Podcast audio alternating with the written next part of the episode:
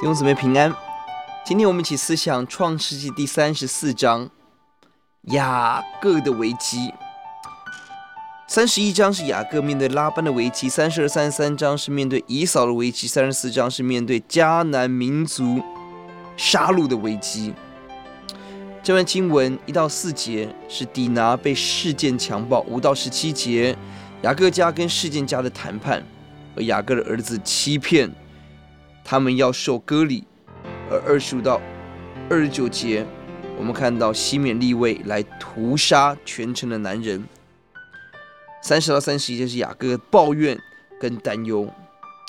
是的，危机一直来，但神的大手没有离开。这段经文在很重要经文在二十二节，事件说：“我有一件事我们要做，就是我们要受割礼，让我们成为他们一样的人民。”事件只期待透过这方法来取底拿，但他触碰到一个关键的问题：以色列选民的身份是被神分别出来的子民，任何要破坏神计划的人都要被破坏。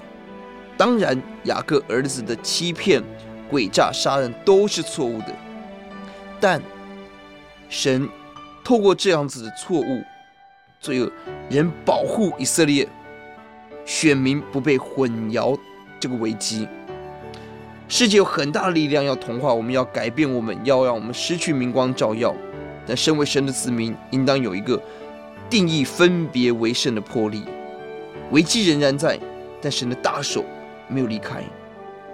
混淆、同化我们的势力仍然在，但神的怜悯更加的真实。我们低头祷告，主呼求主帮助我们，让我们选择过一个分别的日子，让我们不要效法这个世界。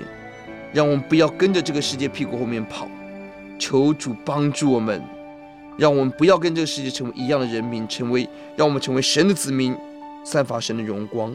听我们的祷告，奉耶稣的名，阿门。